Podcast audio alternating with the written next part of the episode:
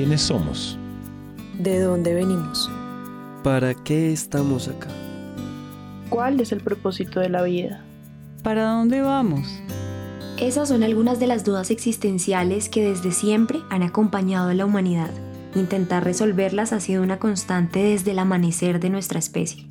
La búsqueda por responder esas preguntas ha sido también la búsqueda de la memoria, esa puerta giratoria que acerca respuestas y nos hace quienes somos bueno, ¿para qué sirve conocer el pasado? Y sirve para muchas cosas. La primera, por supuesto, es para entendernos. Nosotros somos resultado de largos procesos que se remontan miles de años atrás. Son eh, elementos que finalmente constituyen la identidad local, regional o, nacional. Esos elementos que nos hacen orgullosos de ser lo que somos y por supuesto cuando conocemos y sabemos de dónde venimos, creo que también tenemos un poco más de claridad de hacia dónde vamos. Así, la memoria propone un viaje en el tiempo. Es una invitación a volcar la mirada tan atrás como podamos, pero también a proyectar hacia los horizontes que vendrán. Es articular el pasado y el futuro en el hoy. Estamos en tiempos del patrimonio y en tiempos de la memoria, de las memorias colectivas, porque para las comunidades es muy importante que se reconozca a través de las memorias. A través de las memorias nos reconocemos a nosotros mismos, reinterpretamos a los demás y reconstruimos las historias que le dan cuerda a nuestro mundo. La búsqueda de la memoria es una tarea colectiva y también lo es la búsqueda por conservarla y protegerla incluso de nuestro día a día. En esa búsqueda colectiva de la memoria y su cuidado, entre otras disciplinas, también aporta la arqueología preventiva,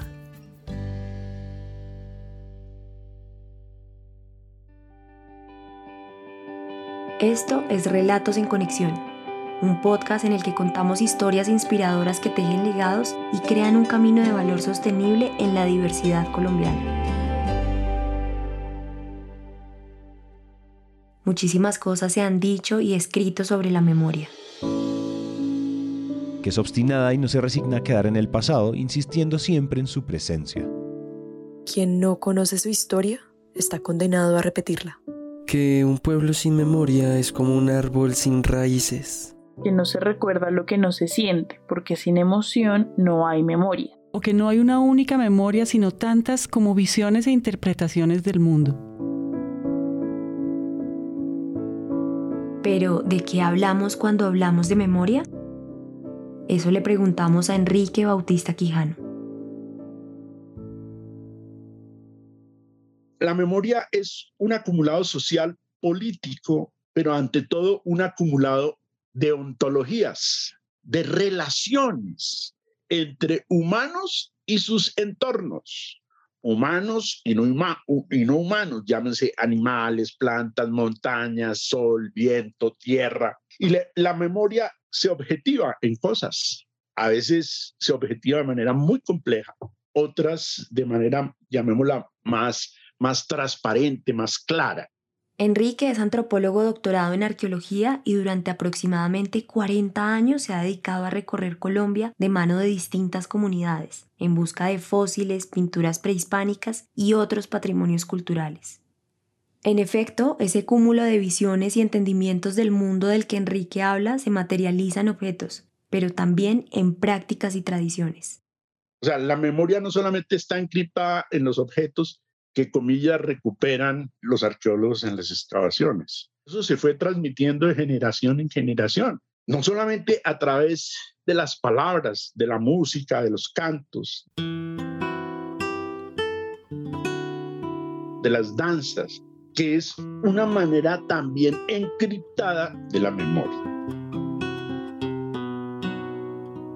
En una fiesta, en, en un vestido, en un canto, incluso en las tradiciones culinarias está encriptada una memoria, que es lo que hay que saber desencriptar.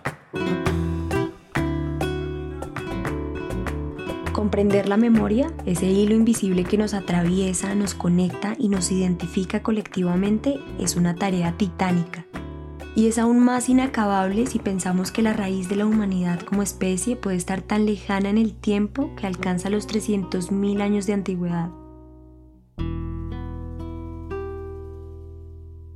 Cuando los primeros Homo sapiens saludaban al sol cada que salía tras el filo de la sábana africana para cegarlos con su luz.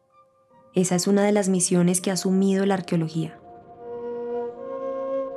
Lo que hace la arqueología es recuperar esa memoria, esa memoria que por distintas razones y por el paso del tiempo quedó sepultada bajo el sedimento o bajo el agua y que busca de alguna manera salir a, flote y difundirse de distintas maneras en la población. Él es Juan Guillermo Martín, arqueólogo, docente universitario y una de las pocas personas que trabaja el patrimonio cultural subacuático en Colombia. Ese es el papel que cumple la, la, arqueología, traer esa otra memoria, una memoria, digamos, más lejana, que nos une, que nos convoca y que nos hace ser lo que somos hoy en día. La arqueología es una manera de pensar, una manera de intervenir sobre la memoria, sobre modos de memoria, dinámicas de memoria. A Kant, al filósofo Kant, le debemos una cosa, y es esa idea de la arqueología como la manera de recuperar en el espacio, o sea, en la tierra y bajo la tierra, lo que le devolvemos al tiempo. Para decir, esto que hoy recuperamos acá bajo la tierra perteneció a, X o a, Y periodo y a X o a Y sociedad o, o como se decía entonces cultura. Buscar la memoria, entonces, implica preservar la tierra, el suelo y el subsuelo, incluso las profundidades marinas abrazadas por algas y líquenes, como un cofre repleto de tesoros, como una brújula para la humanidad. Y es que ese suelo no es un lienzo en blanco, por el contrario, todo el entorno que nos rodea ha sido una obra de arte, viviente y cambiante durante milenios. Desde que existimos como especie, la misma tierra que nos sostiene y nos acoge también ha sido el hogar de todas las expresiones artísticas, sociales y culturales de la humanidad. Expresiones tan antiguas como nosotros mismos, presentes en tantos lugares como nuestras pisadas y sepultadas por el paso incesante del tiempo en ese lienzo tantas veces pintado, también se alza parte vital de la infraestructura que conecta países, comunidades, personas e historias. Y en ese sentido reaparece la pregunta, tantas veces presente, sobre el equilibrio. Sobre cómo cuidar los tesoros de la memoria que duermen silenciosos en la tierra húmeda y las visiones del mundo que traen consigo y al mismo tiempo pintar sobre ese lienzo la conectividad que tanto bienestar trae a la gente que lo habita. Sabemos y conocemos perfectamente que el país tiene que avanzar en términos del desarrollo, en términos del bienestar, pero también es muy importante comprender cómo debemos estar todos comprometidos en la salvaguarda de esos patrimonios y por supuesto la memoria. Entonces, a raíz de todo este escenario, a mediados de los años 90, lo que más empezó a fortalecer el tema de la arqueología es la arqueología preventiva, también conocida en el medio profesional como arqueología de contrato. Hernán Pimienta, a quien acaban de escuchar, es antropólogo y curador de la colección de antropología del Museo Universitario de la Universidad de Antioquia. Como comentaba, la arqueología preventiva es una rama de la arqueología que nació buscando el equilibrio entre el desarrollo que trae construir estructuras físicas y el que trae preservar las memorias colectivas del país a raíz del, del, desarrollo cada vez más creciente de proyectos de infraestructura en el país, se vio la necesidad de evitar o mitigar que los proyectos que se desarrollen eh, aquí en Colombia impacten y destruyan patrimonio arqueológico de la nación. Esta arqueología empezó a desarrollarse precisamente por los proyectos de gran envergadura o proyectos de obra de infraestructura, con el tema de las hidroeléctricas, con obras de explotación de hidrocarburos y también con el tema de las actividades mineras. Entonces, a partir de ahí aparecen los arqueólogos que se encargan, digamos, de trabajar en alianza con las empresas en aras de proteger y salvaguardar el patrimonio cultural. Pues son todas aquellas intervenciones arqueológicas que se hacen antes, durante y después del desarrollo de una obra civil. Llámese desde la edificación de una vivienda hasta la construcción de megaobras como una represa, unas instalaciones gasíferas, Es decir, es todo aquello que implique remoción de tierras, ¿sí? En proyectos y obras que van a crear un impacto sobre el paisaje y sobre el suelo. Entonces, en ese sentido, eh, la arqueología preventiva lo que trata de mitigar es el impacto pues, de las diferentes obras civiles. ¿Esto qué significa? Que si vamos a, se va a construir una carretera y se conoce el trazado, de las primeras actividades que se tienen que adelantar son las de una prospección arqueológica para evaluar el potencial arqueológico de esa ruta y eventualmente si hay evidencias de ocupaciones humanas del pasado, se eh, diseñen estrategias para recuperar y salvaguardar esa memoria. Y salvaguardar y tejer memoria necesariamente implica involucrar a las personas, a las poblaciones que ven los territorios más que como un lienzo para alzar infraestructura, como un hogar en el que habitar, crecer y soñar.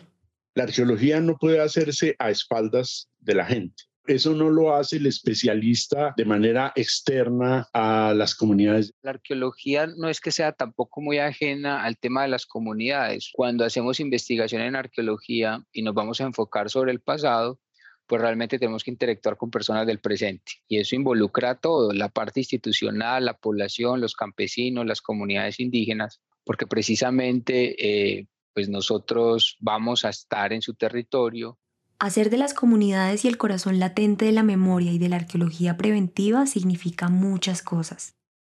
Desde una mirada legal, en Colombia significa materializar la ley que dice que el patrimonio arqueológico es inalienable, imprescriptible e inembargable en una realidad cotidiana para las comunidades y de paso traducirla a un lenguaje más sencillo. Es decir, que los objetos arqueológicos, por su naturaleza, ya son patrimonio y no necesitan declaratoria, que no entran en el comercio, que no se pueden regalar, que no se pueden vender, que no se pueden heredar y que son todos los, los colombianos tenedores de esos bienes patrimoniales. Es decir, somos los propietarios de ese patrimonio. El patrimonio está vivo y es del pueblo, y por eso la arqueología más que un monólogo es un diálogo permanente la arqueología tiene que salir de las facultades, tiene que salir de los expertos, plantearse una arqueología que sume voces, tanto las voces expertas, es decir, del arqueólogo, del especialista, como las voces de la gente del común, llames indígenas, campesinos, afros, etcétera, etcétera. Porque allí también hay un conocimiento, allí también hay una experiencia. En ese sentido, ya no podemos hacer arqueología por una sola vía y desde una sola perspectiva, que es la del experto. Tenemos que sumar perspectivas, que la gente realmente participe, pero no como cuerpos, sino desde sus conocimientos y de sus experiencias, en un permanente diálogo y en que realmente la gente a partir de los proyectos de eh, intervención arqueológica preventiva pueda empoderarse frente a su patrimonio la memoria y el patrimonio no es un asunto excluyente. Todos, digamos, aportamos al patrimonio y todos aportamos al tema de la memoria. Entender esto significa, además, intentar comprender la importancia que los procesos de memoria pueden tener en la vida de las comunidades, la dignificación que puede traerles el entender su historia y el poder narrarla. Después de todo, las historias le han dado forma al mundo que conocemos, a la vida en la que creemos y que todos los días creamos. La importancia de esos relatos, de pensarlos, repensarlos y reconocernos en esos espejos es tan grande que, de hecho, ante las violencias, las ausencias y el olvido, muchas comunidades se han organizado para crear espacios de encuentro, museos comunitarios para contar una nueva historia, tejer una nueva memoria que sí refleje las vivencias que les han surcado la piel y así construir relatos desde una orilla más incluyente. Más allá de ser un espacio que tiene objetos materiales, pues realmente es el punto de encuentro para llevar a cabo, digamos, soluciones o búsqueda de soluciones a problemáticas del territorio. O sea, eso trascendió más allá de una sala museo y se convirtió en un espacio, digamos, de encuentro y de socialización de muchos, muchos factores problemáticos que, que, abordan a la comunidad. En ese sentido, creo que el patrimonio ayuda al tema de la integración para un bienestar común, un bienestar colectivo. Quisimos ser testigos de cómo la memoria crea puntos de encuentro y bienestar colectivo, desde la práctica y no solo desde la teoría. Para lograrlo, viajamos. El Porce, Riachón, Pocoró y Monos son cuatro de los casi 30 ríos que abrazan la tierra de Amalfi, un municipio del noreste antioqueño, que también está rodeado por montañas, valles, abismos y reservas forestales. En Amalfi, a unas tres horas por carretera desde Medellín, la memoria sigue siendo el abrazo de la esperanza, un refugio en el que protegerse una vez tras otra del peso de distintas y viejas violencias antes se llamaba Cancán, es un sitio que ya no existe, pero que tiñe de leyenda mucho esta región porque empezó a generar procesos de colonización ya no alrededor de la minería, sino también de la agricultura, posesión de la tierra, expansión de la frontera ganadera y agrícola y productiva en general. Y eso lo que hace es empezar a generar nuevos asentamientos. En ese sentido, Cancán tuvo su auge entre los siglos XVII y XVIII, sobre todo cuando mucho aventurero de Medellín se vino para acá buscando comercio con el oro y terminó comerciando otro tipo de cosas. Cancán en esa época era reconocido como un sitio donde venían a esconderse malandros, delincuentes, perseguidos de la justicia, aventureros. O sea, el sitio estaba tocado por todos los males y como otras áreas rurales del departamento y del nordeste tiene heridas abiertas, estuvo siempre expuesta a la influencia y a la hegemonía guerrillera en los años 70 y 80. Eh, luego recibió el golpe de la entrada del paramilitarismo en los 90 y a principios de, del siglo XXI, obviamente con la variable de la violencia, la expropiación, el desplazamiento, las masacres, los asesinatos selectivos, las desapariciones, la vereda se tuvo que reconfigurar según las dinámicas de control territorial que, que operaban según el grupo interesado. Estas áreas rurales aledañas al municipio de Amalfi siempre han tenido que padecer y obligarse a adaptarse, a pensar en sobrevivir antes que en desaparecer del todo. Sanar las heridas abiertas de ese territorio, que en otro tiempo fue hogar de indígenas taamíes y que también se conoce como el pueblo del tigre, ha sido un camino constante en el que la memoria ha sido protagonista. De hecho, tras los acuerdos de La Habana, Tejer una memoria colectiva es una de las principales apuestas comunitarias en la construcción de paz en Amalfi. Una memoria que les permita reconocerse a sí mismos a lo largo del conflicto, pero que también les permita profundizar la mirada e ir más atrás, comprender la raíz ancestral de haber sido una cuna indígena.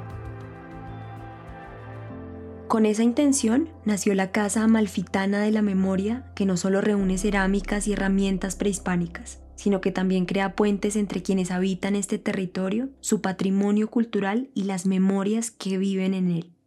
Sin embargo, la Casa Amalfitana de la Memoria no ha sido el único lugar de encuentro que está latiendo en la comunidad. En uno de los caminos que se abren paso por Amalfi, entre una típica casa antioqueña y el verde infinito de las montañas, está una roca de no más de un metro de altura una roca que antes era una simple piedra, pero que en realidad estaba tallada con inscripciones de comunidades prehispánicas. A través de la arqueología preventiva, realizada durante la construcción de una línea eléctrica, una roca que solía perderse en el anonimato y la rutina de los días, ahora es un mensaje del pasado, un altar a la herencia indígena. Eso, que se conoce técnicamente como un petroglifo, milenios atrás era un oasis en medio de la densidad de la vegetación. Este petroglifo fue identificado cuando se estaban haciendo las labores de arqueología preventiva para las torres de transmisión eléctrica que se estaban haciendo en la zona por parte de ICE Intercolombia. Estamos viendo unos grabados que fueron hechos por los antiguos pobladores de aquí de la región. Eh, están asociados con los pueblos indígenas taamíes. Pudo haber sido hecho de hace 10.000 años en adelante. Es una, una, imagen que ellos plasman en una piedra para poder eh, también indicar o representar algo que ellos veían. Lo que nosotros podemos interpretar aquí o algo que nos parece importante de la ubicación de la piedra es que está situada justo en medio del valle del río Riachón que va hacia Malfi y el río Pocoró que es el que da hacia, hacia este lado, este costado de, de la ladera. Entonces quizás este, este petroglifo, estos grabados, fueron usados por los indígenas de que habitaban en la región también para ubicarse y para poner un punto importante de conexión entre un valle y el otro. Estuvimos trabajando con la comunidad, explicándoles qué significa esta piedra, qué significan los diseños y, y, que esta piedra haya sido como intervenida por los indígenas en el pasado, porque es como un recordatorio de las personas que antes vivían acá y que es un elemento que debe permanecer lo mejor posible para el futuro y las nuevas generaciones. Y entonces lo que, lo que queremos es crear conciencia en los niños, en los habitantes, para que ellos mismos la cuiden, la protejan, se la muestren a las personas que lleguen acá de visita y, y se apropien de este elemento. Justamente porque la memoria es un elemento del futuro, apropiarse del patrimonio, en este caso de un petroglifo, exige frenar el afán con el que muchas veces vivimos el día a día. Al menos así lo ve Miguel Murillo, quien lideró el proceso de arqueología preventiva en Amalfi. Bajo la arqueología preventiva, los arqueólogos nos hemos enfocado en el hecho de solo pensar y producir documentos técnicos, producto de esa carrera desenfrenada de los proyectos, en donde se compite contra el cronograma de obra, el contrato o los entregables. Sin embargo, nuestra gestión en el desarrollo de los programas de arqueología preventiva asociada a los proyectos de interconexión eléctrica va más allá del simple inventario de sitios siempre se ha procurado por el desarrollo de buenas prácticas en relación con la ciencia arqueológica y el respeto por la disciplina. Para Miguel, esas buenas prácticas también incluyen volver a la raíz de la arqueología y repensarla constantemente.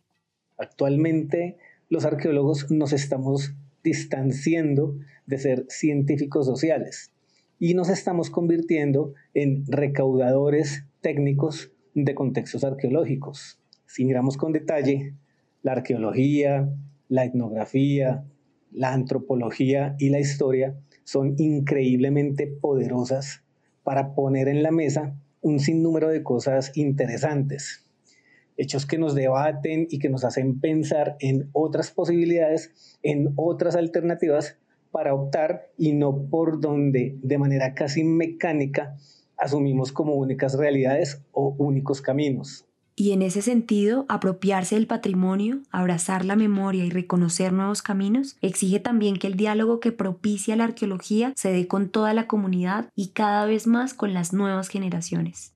Yo pensé que eso era solamente una piedra que estaba ahí y ya. Pero a medida que comencé a participar en la Junta de Acción Comunal que hice Intercolombia, comenzó a trabajar por acá, ya cuando se empezó a hacer la solicitud, y comenzar desde ese momento en que, en que se dio a conocer que era un petroglifo, darle a la gente como que la conciencia de que estuvieran ahí al tanto y al cuidado, pues para que nos ayude a nosotros como comunidad a crear conciencia, como que valorar todas estas cosas culturales, que, o sea, como resaltar y valorar lo que tenemos acá en la comunidad por los antecedentes o los antepasados que ahí se reflejan en ese, en ese petroglifo importante restaurar el petroglifo porque nos cuenta la historia de nuestros antepasados, de dónde venimos, quiénes somos y por quiénes habitaron ante nuestro territorio y por qué estuvieron en nuestro territorio. Los patrimonios culturales eh, transmiten valores políticos, sociales, religiosos y culturales. Ya nosotros les estamos enseñando a los niños porque igual allá en eso eh, los niños solamente la pasaban jugando, brincando encima de eso, nadie lo cuidaba, pues porque nadie se había percatado y no sabía había enseñado que eso era un patrimonio cultural. Pero sí nos parece demasiado importante, sobre todo, que esta generación aprenda a conservar ese patrimonio. Casos como el de Amalfi o en general el de quienes tienen la oportunidad de apropiarse de su memoria y de su patrimonio son la historia de comunidades que han entendido su pasado para tejer memoria. Pero más que eso son la historia de quien teje futuro a través de una memoria colectiva siempre renovada son la historia de quien vuelve a la raíz para cuidarla, sabiendo que al hacerlo encontrará respuestas para tener mejores frutos. Nada más pensemos brevemente en Egipto, un país que hizo de la arqueología y la memoria una bandera que no está ligada a lo que fue, sino que se ancla profundamente a lo que será. Del pasado aprendemos porque petroglifos milenarios pueden mostrarnos cuál era nuestro lugar en un universo vasto, verde e inexplorado. Del pasado aprendemos y a él podemos volver en busca de un sentido una y otra vez. porque las preguntas existenciales que nos atraviesan son constantes, cambian y evolucionan con las sociedades y con el tiempo. Para la pregunta por el futuro y cómo adaptarnos para vivirlo en bienestar compartido, la respuesta quizá esté, una vez más, en regresar al origen, Constitución del 91 nos, nos dijo que éramos un país multiétnico y pluricultural, pero creo que no hemos llegado todavía a entender eh, la magnitud y la importancia de lo que eso significa, sobre todo en términos de respeto a la diferencia. Y también nos ofrece información relacionada con el manejo, por ejemplo, que se le dio al ambiente y que eventualmente nos debe llamar eh, y poner en alerta para el futuro. Ahora que estamos viviendo este asunto y que se discute tanto el tema del, cambio climático y se viene haciendo desde hace muchos años, pues ya esos, esos cambios y eh, los, los, han vivido los seres humanos del pasado y los han eh, sabido resolver de distintas maneras y con distintas estrategias. Eran absolutamente tranquilos y trataban de equilibrar de manera permanente sus relaciones con lo viviente y incluso lo no, aparentemente no viviente. Por eso se ha dicho, los pueblos prehispánicos eran como ecólogos, tenían un sentido del equilibrio, porque lo que nos muestran para el presente con gran potencial hacia el futuro es que los pueblos prehispánicos se planteaban relaciones horizontales y transversales con sus alteridades. Sus alteridades no eran excluidas, sino que eran incorporadas, ordenadas e incluso reordenadas en su cosmovisión. Por eso mantuvieron los bosques, por eso cuidaron los cursos de agua. Ellos tenían una idea del cuidado y una idea del cuidado que era transversal. Hay que cuidar el bosque, hay que cuidar el agua, porque era una manera de cuidarse ellos para poder preservarse y permanecer en el mundo, en ese mundo que les tocó vivir o que ellos construyeron para sí. Y aprender cómo se resolvieron en el pasado quizás nos permita a garantizar un futuro para las generaciones eh, que vienen. Este episodio fue realizado y reporteado por Laura Marín, la edición de Carlos Bernal, la musicalización de Santiago Bernal y Juan Diego Bernal. El trabajo gráfico es de Luisa Ríos y yo soy Natalia Hidárraga. Nos escuchamos en tres semanas.